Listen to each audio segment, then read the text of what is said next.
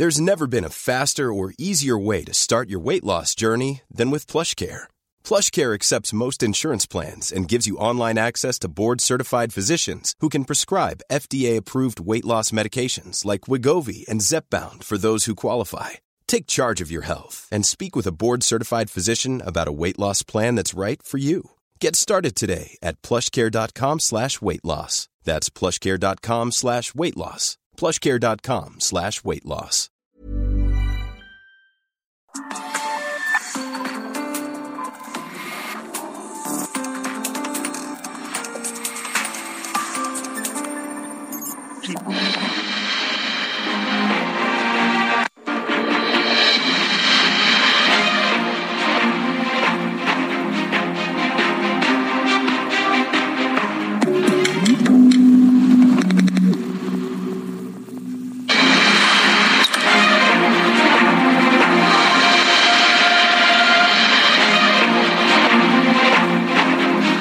noches, bienvenidos a Ruta 2022, el esfuerzo editorial 360 de Heraldo Media Grupo. Este es el programa número 23 de Ruta 2022.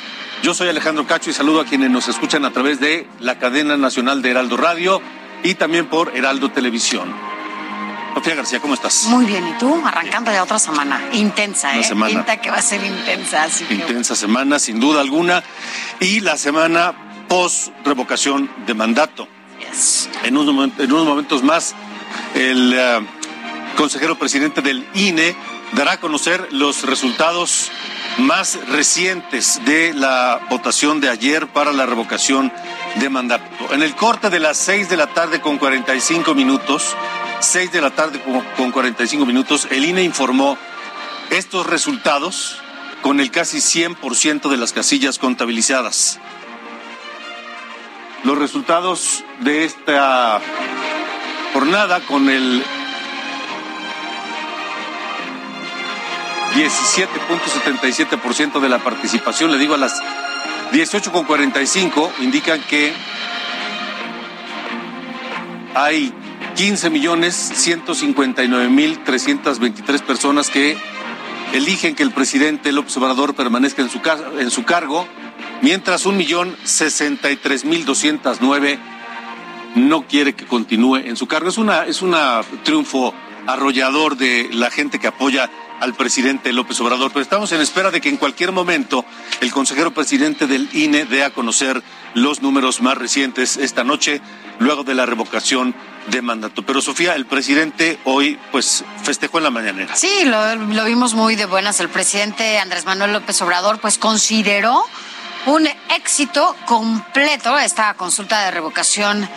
Y sostuvo también que bueno pues este ejercicio es algo inédito en la historia de México a pesar a pesar dijo el presidente de todas las trampas y boicot del Instituto Nacional Electoral. Vamos a escuchar lo que dijo el presidente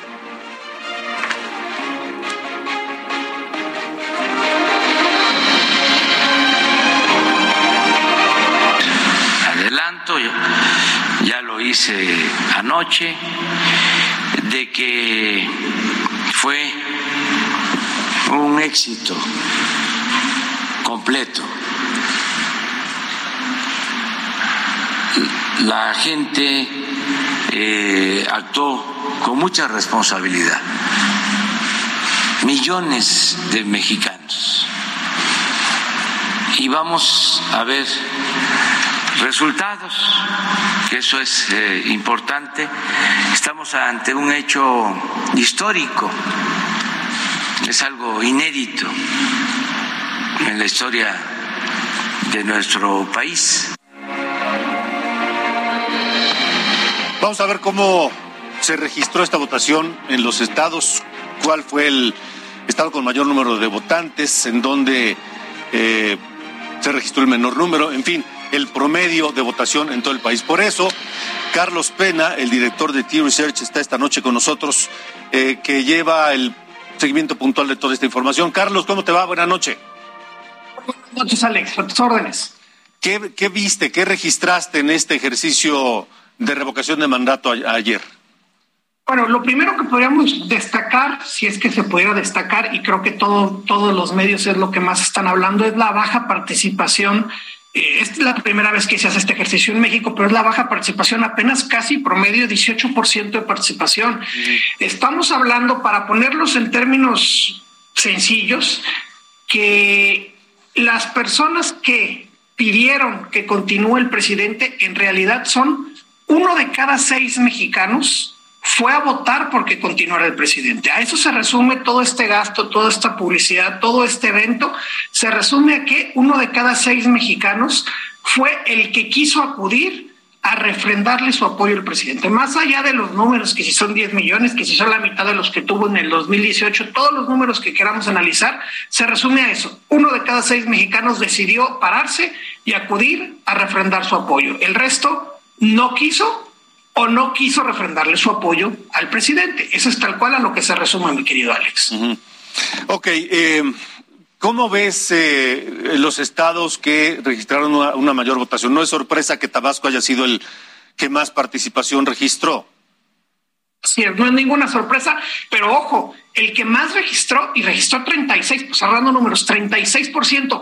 Ningún estado de los 32 llegó al 40 necesario para que fuera vinculante. Ojo, había que ser 40% en todo el país, pero ni siquiera, ni, ni siquiera Tabasco, ni, ni, Chiapas, ni ningún estado alcanzó ese famoso 40%. Si tuviéramos que calificar el trabajo de las bases de Morena por entidad, pues todos reprobaron porque ninguno llegó al 40%, Alex, ni siquiera Tabasco, de donde es el presidente y el secretario de gobernación. Ahí alcanzaron 36%, después de ahí viene Chiapas con 34%, Campeche con 28%, y así nos podríamos ir bajando hasta llegar a Aguascalientes con 9, Guanajuato con 9 y Jalisco con 9%, es decir, uno de cada 10 eh, habitantes de esas tres entidades que acabo de mencionar fueron los que decidieron a participar.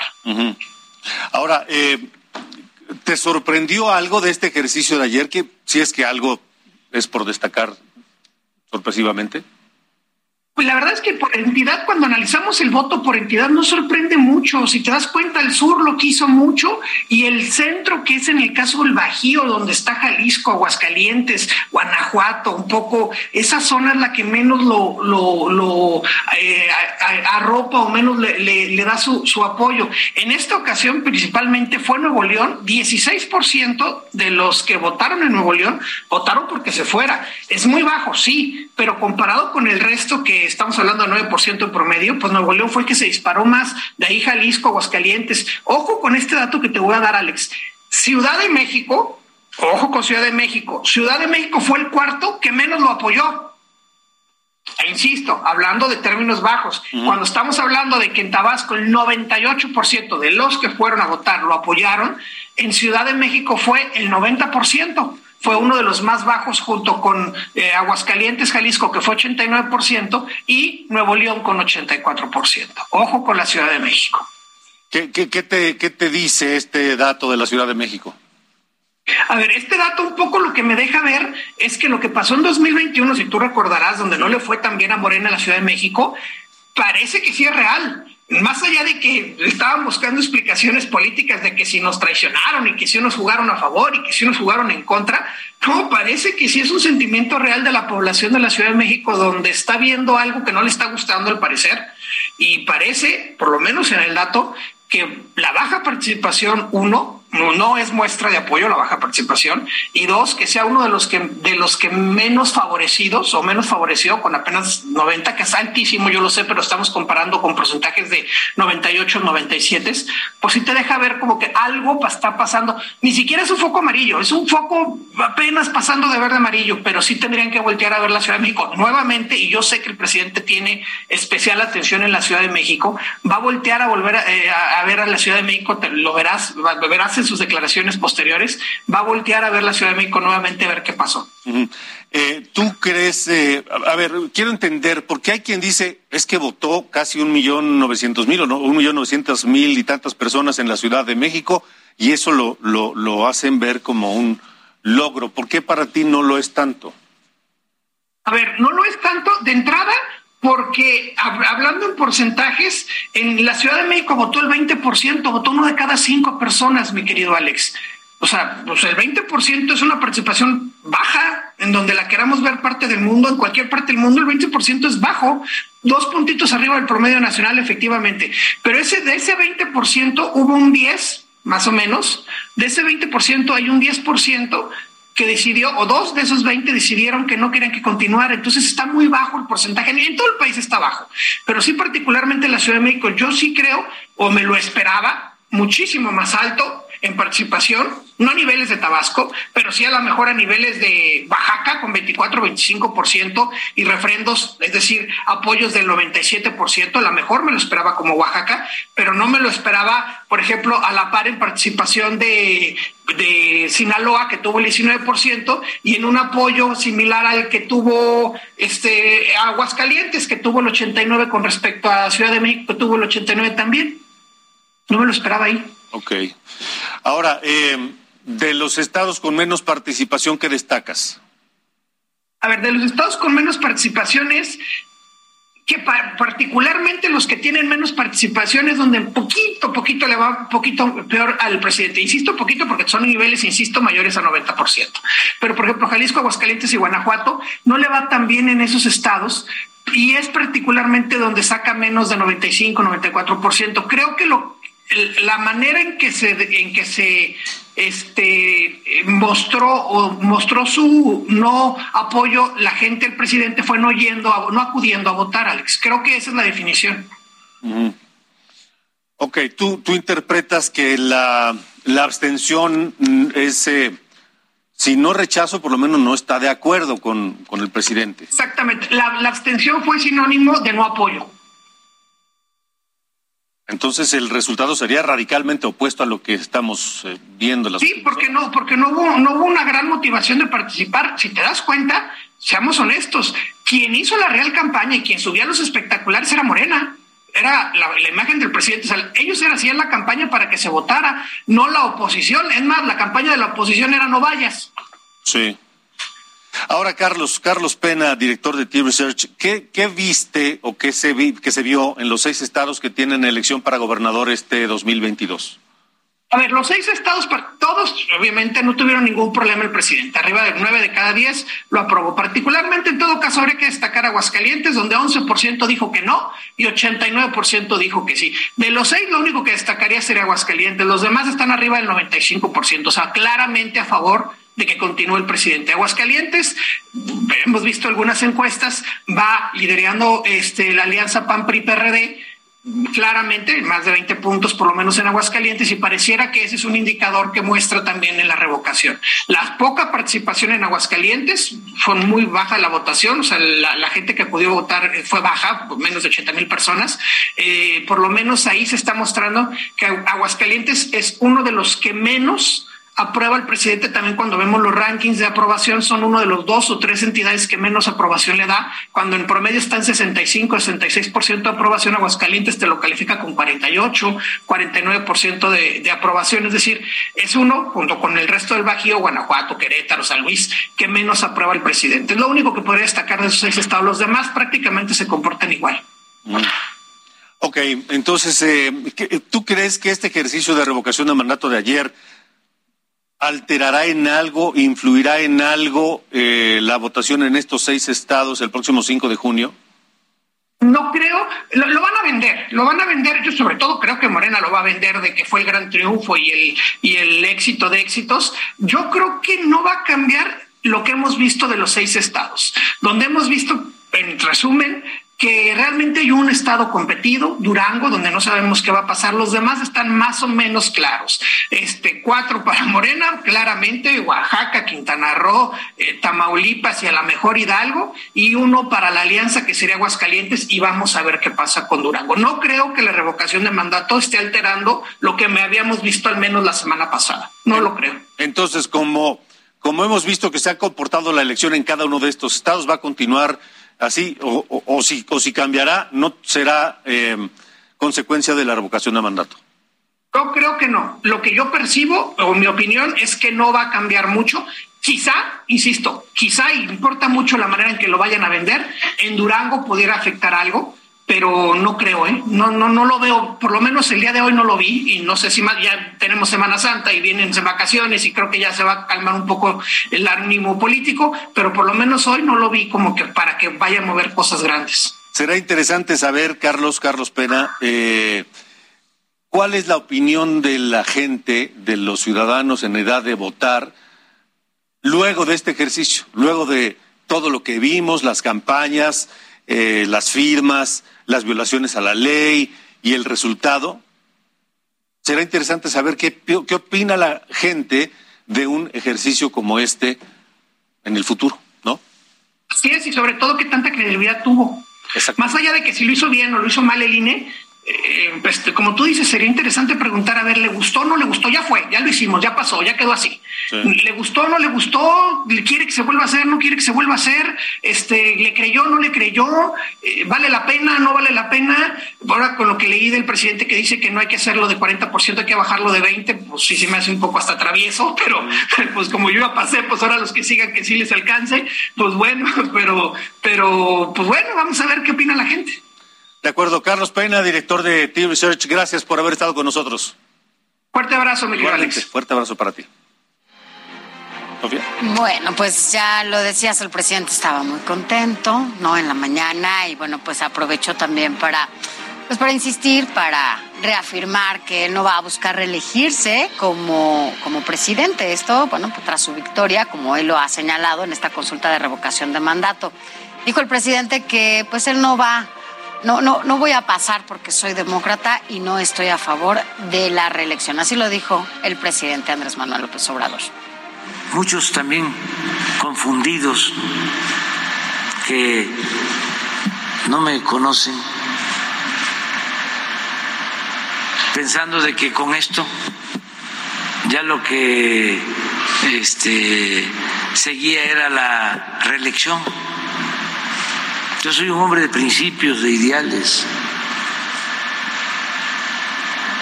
Yo lo que quiero es terminar en septiembre.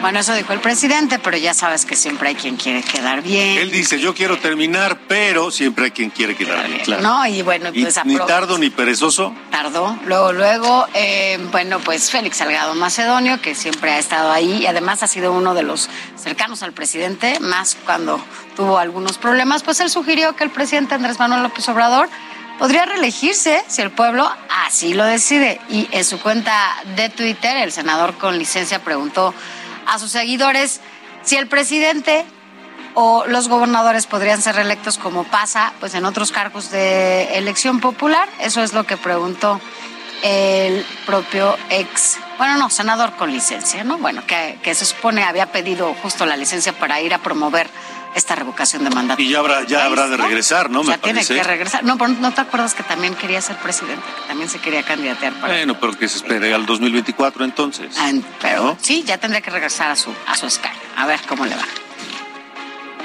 Y bueno, también el presidente eh, López Obrador eh, se reunió hoy con todos los gobernadores del país, justo un día después de esta revocación de mandato, en medio del debate de la reforma eléctrica. Vaya, como que es fue una reunión un tanto inusual y bueno, pues quien tiene todos los detalles es Jesse Mogel. Vamos a escuchar lo que pasó en esta reunión.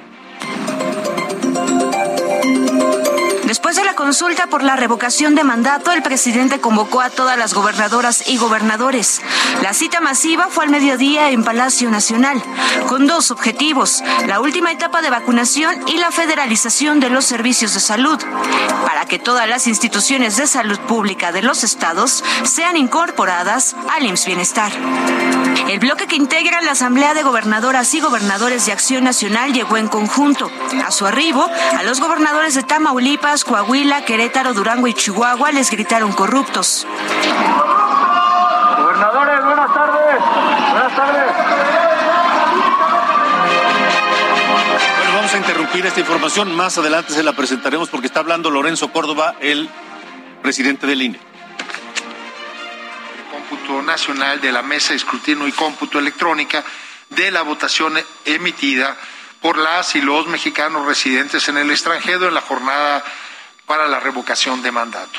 Gracias, señor secretario. Le pido que haga uso de la palabra para presentar el informe referido. Es eh, la señal en vivo y a la conferencia en vivo del Consejo General del Instituto Nacional Electoral y está hablando el secretario general del Consejo y va a dar los datos más recientes.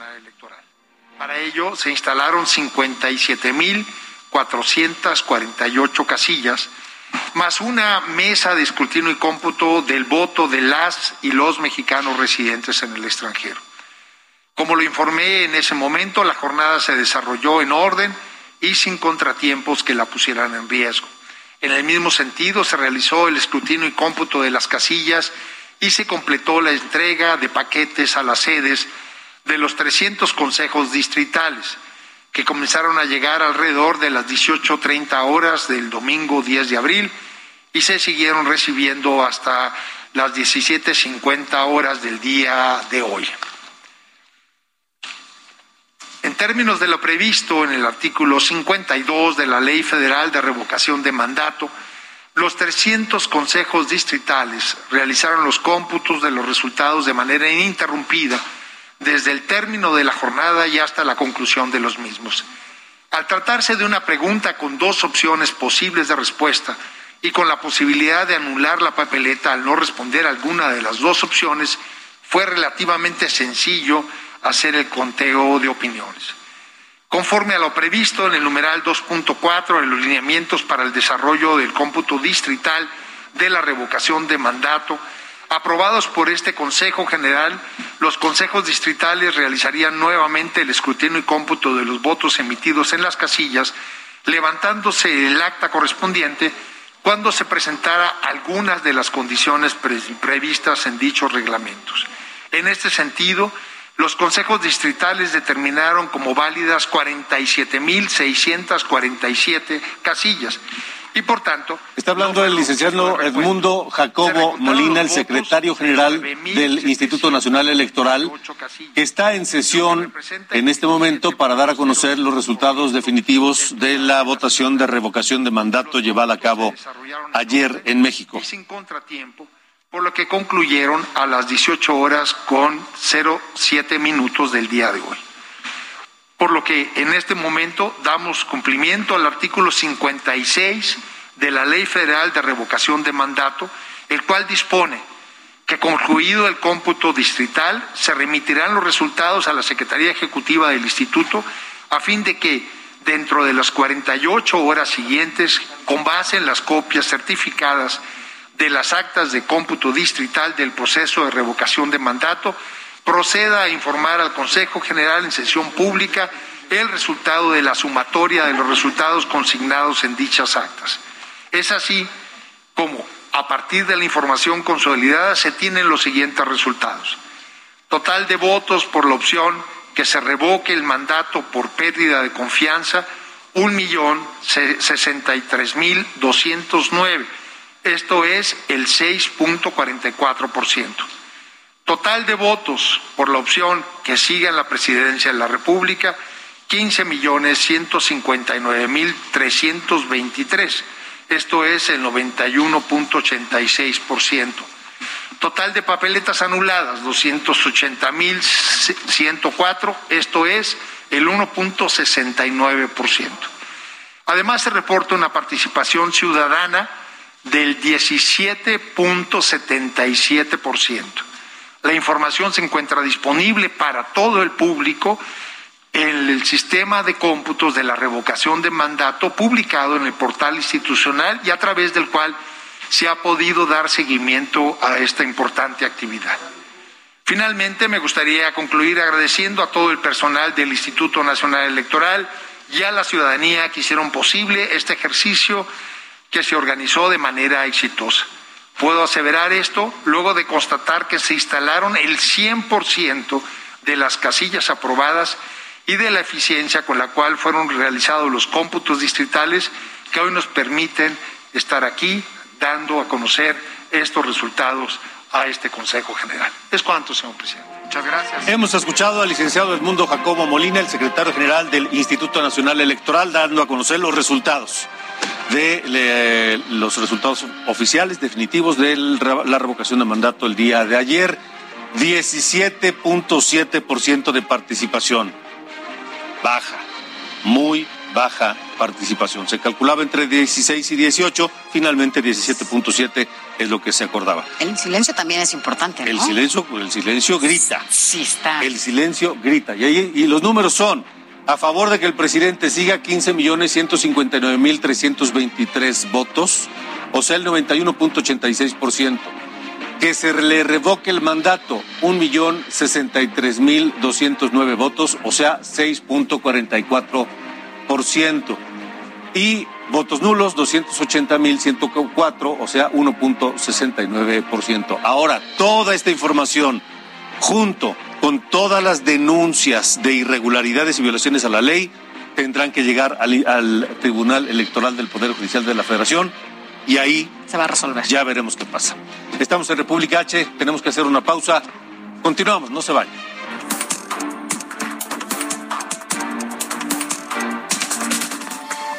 Continuamos. República H con Alejandro Cacho. Hey, it's Ryan Reynolds, and I'm here with Keith, co star of my upcoming film, If, only in theaters, May 17th. Do you want to tell people the big news? Right, I'll do. Sign up now and you'll get unlimited for $15 a month in six months of Paramount Plus Essential Plan on us. Mintmobile.com slash switch. Upfront payment of $45 equivalent to $15 per month. Unlimited over 40 gigabytes per month. Face lower speeds. Videos at 480p. Active Mint customers by 531.24 get six months of Paramount Plus Essential Plan. Auto renews after six months. Offer ends May 31st, 2024. Separate Paramount Plus registration required. Terms and conditions apply if rated PG.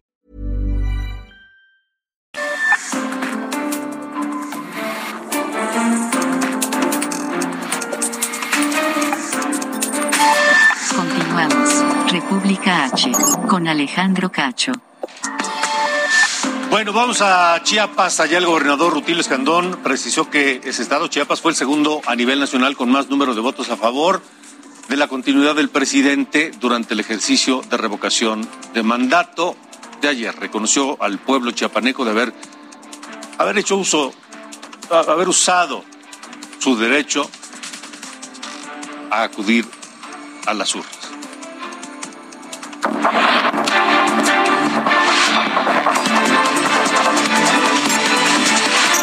Entre curules, con Sofía García. Pues mira, ahora te voy a contar todo lo que está pasando de último minuto allá Con en la. Cámara eh, con la ley eh, Ya, eléctrica. con la ley eléctrica. En, en la Cámara de Diputados, porque cambió todo. ¿Te acuerdas que te dije que no se iban a ir de vacaciones en Semana Santa, que iban mañana a sesionar, porque mañana iban a votar esta ley de acuerdo a lo que ya había solicitado Morena? Bueno, A ver, el primer plan era irse de vacaciones. sí.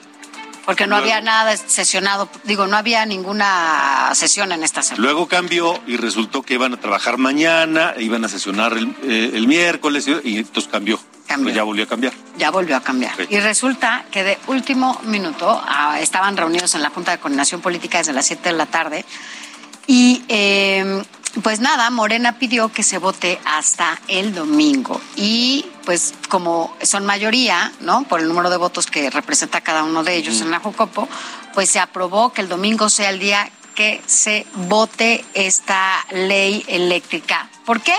Porque los diputados de la Alianza, PRD, PRI y PAN, pues llegaron prácticamente con sus maletas para instalarse a la Cámara Es que y... a- habrá quien diga, a ver, ¿de qué me están hablando? Sí, a ver, ¿por qué como, llegaron? como, como se anunció que iban a trabajar mañana y iba- votarían tal vez el miércoles, se organizaron manifestaciones. Así es. 15 manifestaciones al menos para presionar a los diputados a aprobar la ley eléctrica que quiere el presidente. Y se pensó que algunas de estas manifestaciones tenían la intención de bloquear el Palacio Legislativo de San Lázaro claro. para impedir que los diputados entraran a San Lázaro y pudieran votar.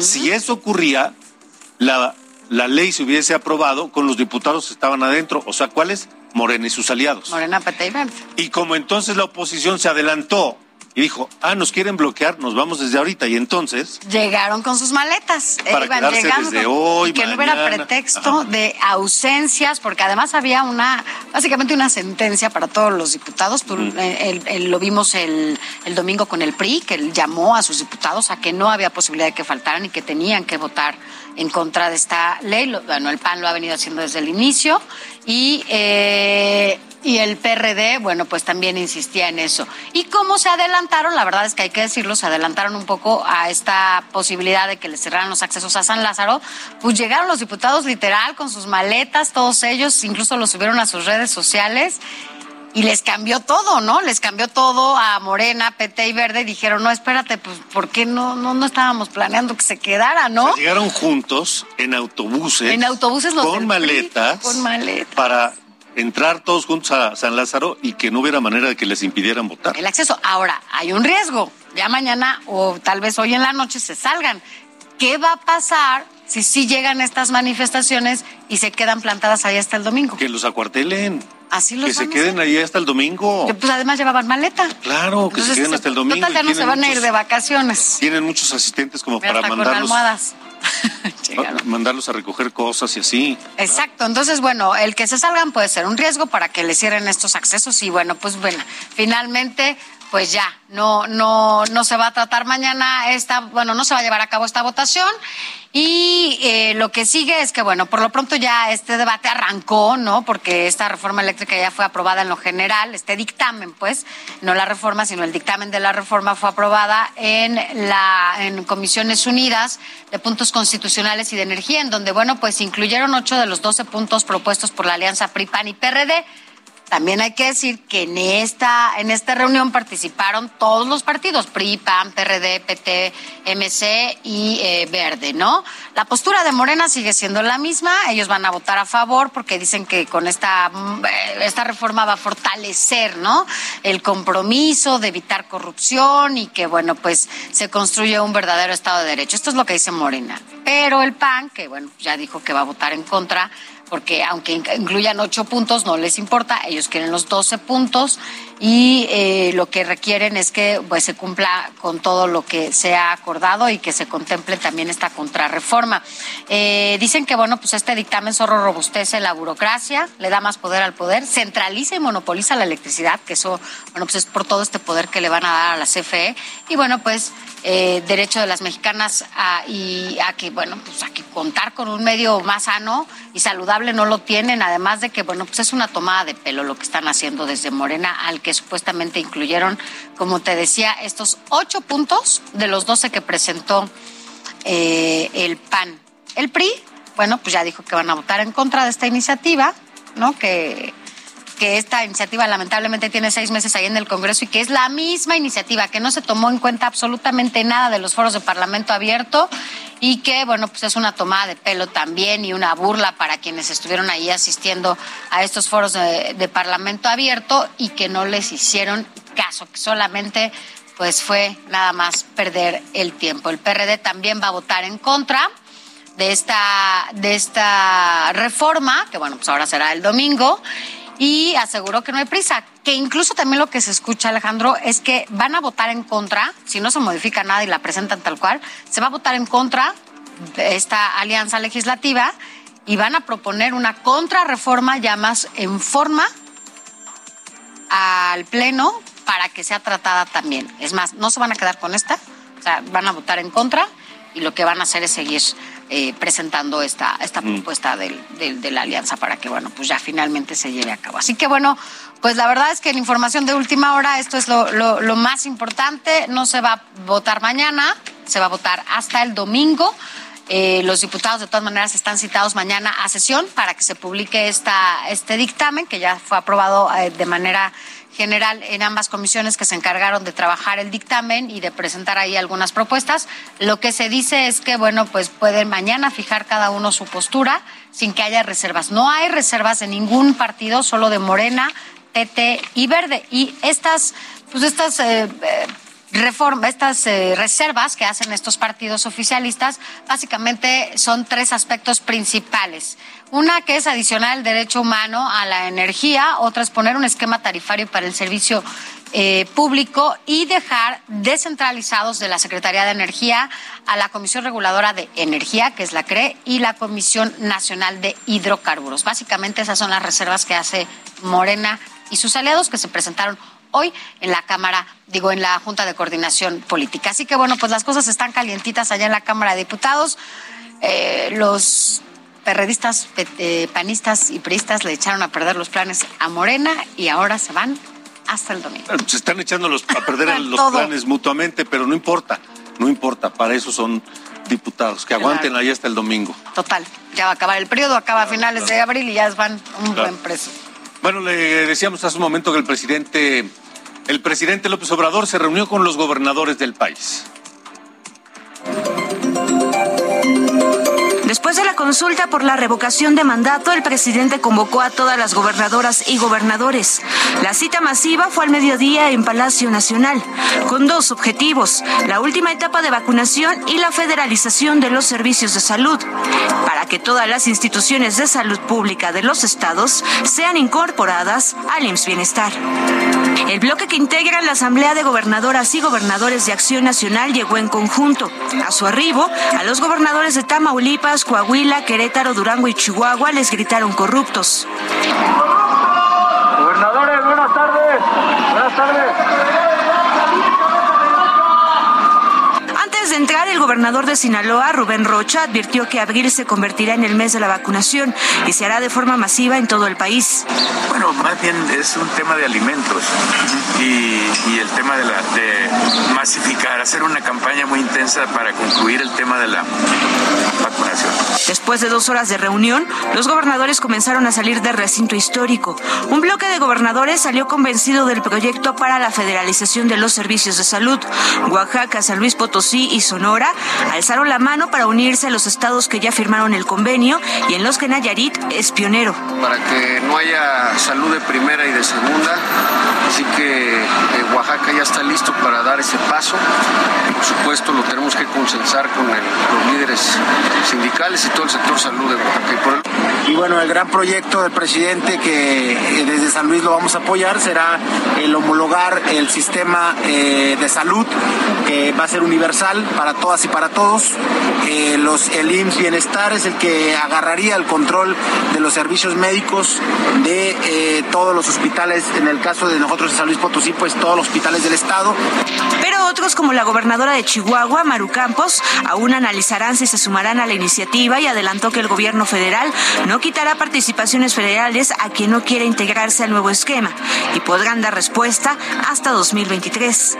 No sé, es una decisión muy fuerte que hay que pensar por parte de cada uno de los estados, depende de cada uno de nosotros en cuanto a la materia, en cómo estamos en infraestructura, en abasto de medicamentos, en nuestro personal que, eh, que tienen alguna certeza jurídica para trabajar. Contratos y basificaciones. Los gobernadores de Querétaro y Baja California, Mauricio Curi y Marina del Pilar, se enfocaron en los planes de vacunación. Ante la advertencia de un nuevo rebrote o la llegada de una nueva ola, adelantaron que se aplicarán casi 3.5 millones de dosis y se distribuirán en todo el país. ¿Para cuándo sería? No le llaman cuarta dosis, le llaman aunque ya tengas dosis, tengas cuatro meses que no estás vacunado, ya te, Sí, bueno, vamos a seguir trabajando en la estrategia de vacunación en todo el país. Por supuesto, Baja California, pues seguimos reforzando la estrategia de vacunación, seguir aplicando la vacuna, los refuerzos, que pues la ciudadanía pues, siga acudiendo, ¿no? Sobre todo ahora con las eh, vacaciones de Semana Santa, importantísimo. A la reunión también asistió la jefa de gobierno Claudia Sheinbaum y el secretario de Relaciones Exteriores Marcelo Ebrard. Aunque no dieron declaraciones, fueron los más ovacionados del evento. Incluso al encargado de la política exterior del país le gritaron que será el próximo presidente de México.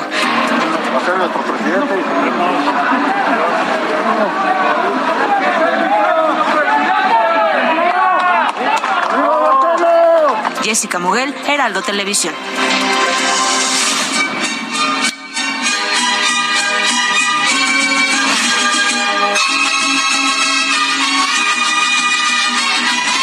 Ruta 2022, Aguascalientes. En la ruta 2022, Tere Jiménez, la candidata de la coalición Va por Aguascalientes, presentó los detalles del eje 1 Crecer Más. un plan de gobierno para atraer inversiones al Estado. Omar Hernández tiene la información. Omar. Comenzó la segunda semana de campañas electorales en busca del voto ciudadano para la gubernatura de Aguascalientes, donde cinco mujeres realizan recorridos por toda la entidad. Mientras Nora Rubalcaba de Morena efectuó su voto en la consulta de revocación de mandato el día de ayer, dos días después de haber registrado una denuncia por el presunto uso de recursos públicos en la campaña de la coalición Va por Aguascalientes, la banderada del PAN PRI PRD Tere Jiménez presentó este domingo su propuesta de gobierno que denominó Eje Crecer Más. La candidata subrayó que Aguascalientes es la única entidad donde Morena no arrancó con las preferencias electorales. Ante sus simpatizantes hizo el siguiente llamado en alusión a las promesas de asistencia social de otras fuerzas políticas. Y quiero que el 5 de junio mandemos un mensaje desde Aguascalientes a toda la nación. A toda la nación. Necesitamos mandar un mensaje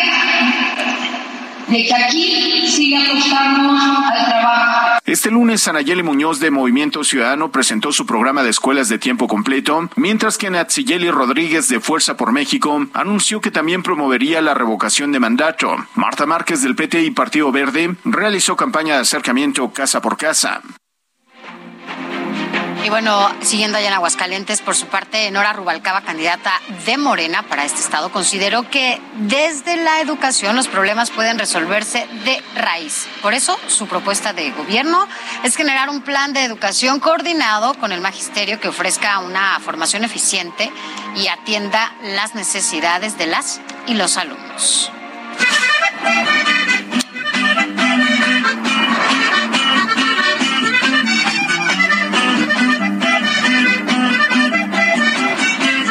Ruta 2022, Durango.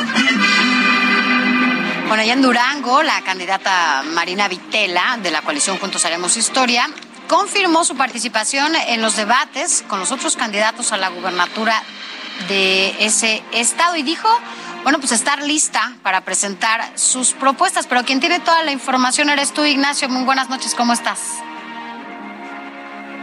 En Durango las campañas a gobernador eh, se intensifican ya que el día de mañana el Instituto Estatal de Participación Ciudadana llevará a cabo el primer debate entre los tres aspirantes a la gubernatura. En el caso muy particular de Marina Vitela de la Alianza Juntos Haremos Historia, que es Morena, Partido Verde, Partido del Trabajo, redes sociales progresistas. Bueno, pues ella manifiesta que está lista para poder contrastar todas sus propuestas y de llegar a ser la gobernadora, traer consigo la cuarta transformación al Estado de Durango. Hoy en rueda de prensa el presidente estatal de Morena Morena, Odniel García Navarro, destacó lo importante que es este debate y cómo lo llevará a cabo.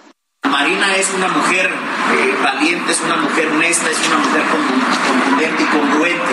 Yo estoy convencido que va a demostrar una vez más cómo fueron los arranques de campaña, cómo son las fuerzas políticas incorporadas en este proyecto de Juntos Hacemos Historia, cómo es la suma de actores muy valiosos como los que nos acompañan hoy. Que Marina también en el debate tendrá un gran resultado y un gran desempeño. Por otro lado, Esteban Villegas Villarreal de la Alianza Va por Durango, donde están aliados prácticamente el PRI, el PAN y el PRD, pues hizo una alianza, hizo un trabajo con los jóvenes estudiantes y prometió becas para todos, no solamente para los que están en las escuelas públicas, sino también en las escuelas particulares. Y él dijo que en el debate pues estará dispuesto a contestar todas y cada una de las preguntas. Así también dijo que el debate pues todavía está muy acartonada, no permite la oportunidad de poder avanzar en muchos otros eh, formatos o temas o ser mucho más hábil y expresar lo que está sucediendo. Sin embargo, los jóvenes es una de las fortalezas, por eso se comprometió con ellos. Escuchemos las universidades privadas puedan tener becas, puedan tener equipamiento, puedan tener otro tipo de desarrollo que también tienen las públicas. Y hago el compromiso con el sueño que tiene mucha gente que canta, que baila, que pinta, que tiene mucho que ver con el arte, con el deporte, con la cultura. Y yo quiero en verdad decirles que le vamos a meter mucho. Así pues, bueno, pues eh, la candidata de Movimiento Ciudadano, Patricia Flores Elizondo, el día de hoy estuvo trabajando con diferentes comunidades del sector rural y también manifestó estar lista para el debate de mañana. Así las cosas desde Durango, les informa Ignacio Mendivil. Bueno, ahí mismo en Durango, el Instituto Electoral de Participación Ciudadana aprobó ya la impresión de 963 boletas electorales para los ciudadanos residentes en el extranjero. Además, de 20 boletas adicionales. Esto se les enviará a todos los que eligieron la modalidad de votación postal para la gubernatura del estado. Adicional, esto adicional a su boleta, recibirán un instructivo de cómo votar.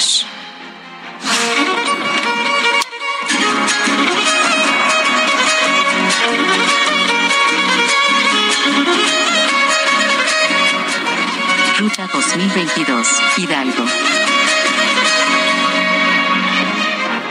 Vamos a Hidalgo porque el candidato de Juntos Hacemos Historia, Morena Partido del Trabajo y Nueva Alianza, en Hidalgo, Julio Menchaca, se congratuló por los resultados obtenidos ayer en la votación de revocación de mandato y demandó al INE mejorar las condiciones de participación en futuros procesos.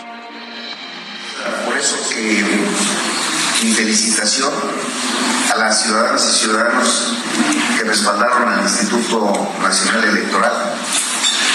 Mi exhorto al propio instituto para que mejore las condiciones de participación. Y la candidata de la coalición PRI-PAN-PRD, Carolina Villano, exhortó a los electores, a la gente, a blindar a Hidalgo contra la inseguridad, pero en especial hacerlo en contra de Morena, porque dice que a donde quiera que llega, todo lo destruye. Vamos a blindar el estado de la inseguridad, pero la mejor manera de blindarlo es que no entre Morena, porque donde entra, todo lo destruye.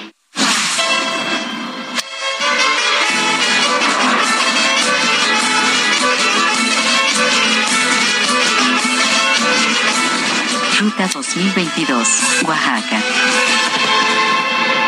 Momento de ir a Oaxaca porque el candidato de Morena, Salmón Jara, anunció que presentará una iniciativa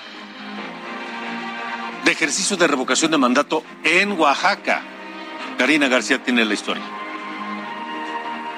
El candidato de Morena a la gubernatura de Oaxaca, Salomón Jara Cruz, presentará una iniciativa ante el Congreso local para la consulta de revocación de mandato en el Estado, tras presentar su plan de gobierno 2022-2028.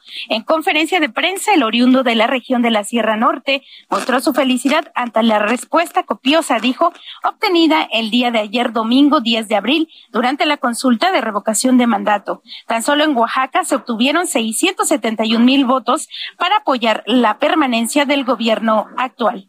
Escuchemos voy a presentar una iniciativa a la Cámara de Diputados para que también haya revocación de mandato en Oaxaca a los tres años del gobierno que emanará de nuestro movimiento. ¿Esto qué significa? El pueblo pone, el pueblo quita. En este mismo sentido, y por otro lado, plantea un programa de gobierno basado en cinco ejes, en donde contempla, entre otras cosas, un gobierno honesto, cercano a la gente, donde destacará un gabinete austero, paritario e itinerante, tomando en cuenta, dijo, la posibilidad de instalar la revocación de mandato. En este último punto expuso que presentará una propuesta ante el Congreso del Estado para la aprobación de esta iniciativa. Es el reporte desde Oaxaca. Bueno, y si seguimos allá en Oaxaca, donde el candidato del PRI-PAN-PRD a la gubernatura estatal, Alejandro Avilés, reiteró que su gobierno trabajará de manera directa con el pueblo porque, así lo dijo él, se camina de la mano de quienes nutren a Oaxaca hacia un futuro de transformación, desarrollo y bienestar, acompañado por el dirigente nacional del PRI, Alejandro Moreno. Eh, también el candidato ofreció no fallarle a la población y a designar dos secretarios en el gabinete legal de esta región para que atiendan sobre todo las necesidades de la costa. Allá mismo en Oaxaca, Alejandro Murat, gobernador de este estado, suscribió el acuerdo por la integridad del proceso electoral 2021-2022 de Oaxaca, que busca promover la organización, integridad y desarrollo de la jornada electoral del próximo 5 de junio en Oaxaca en respeto a la legalidad, transparencia y también civilidad cívica. Así lo dijo el gobernador. La base de los triunfos electorales y el fundamento de todo gobierno popularmente electo es la legitimidad. Y el cimiento de la legitimidad es el consenso.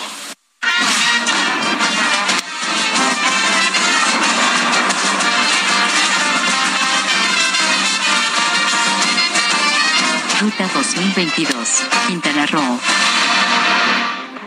También hay actividades de los aspirantes a gobernar Quintana Roo. La información con Alejandro Castro.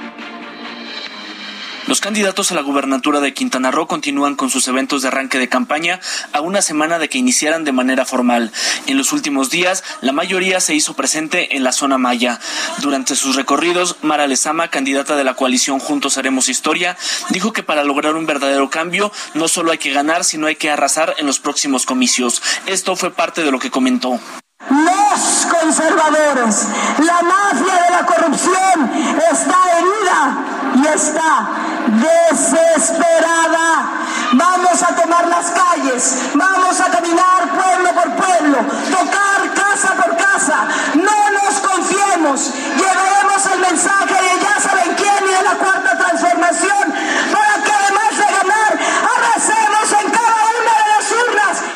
Laura Fernández Piña, de la Alianza Va por Quintana Roo, esta semana presentó su propuesta Patas a la Obra, que plantea controlar la fauna doméstica callejera, como perros y gatos, a través de programas de esterilización, adopción, así como la construcción de hospitales veterinarios públicos. El candidato por Movimiento Ciudadano, José Luis Pech, sostuvo que en caso de conseguir la gobernatura, creará infraestructura necesaria para conectar la capital del estado con las zonas turísticas de la Costa Maya y Belice, lo cual servirá para estimular el desarrollo turístico de la región. En tanto, la candidata del PRI, Leslie Hendricks, realizó un evento al que llamó Juegos por la Paz, donde presentó sus propuestas en torno al deporte. Este es mi reporte desde Quintana Roo. Antes de irnos rápidamente los últimos eh, números que dio a conocer el INE esta noche, se contabilizaron 9.798 casillas y los resultados, números gruesos, 15 millones 159 mil 323 votos a favor de que el presidente siga en la presidencia, es el 91.8%. 1.063.209 en contra de que siga, es decir, a favor de que se le revoque el mandato, 6.4% y 1.69% de abstención. Sofía nos va. Esto fue República H con Alejandro Cacho. Hi, I'm Daniel, founder of Pretty Litter. Cats and cat owners deserve better than any old fashioned litter. That's why I teamed up with scientists and veterinarians to create Pretty Litter. Its innovative crystal formula has superior odor control and weighs up to 80% less than clay litter. Pretty Litter even monitors health by changing colors to help detect early signs of potential illness. It's the world's smartest kitty litter. Go to prettylitter.com and use code ACAST for 20% off your first order and a free cat toy. Terms and conditions apply. See site for details.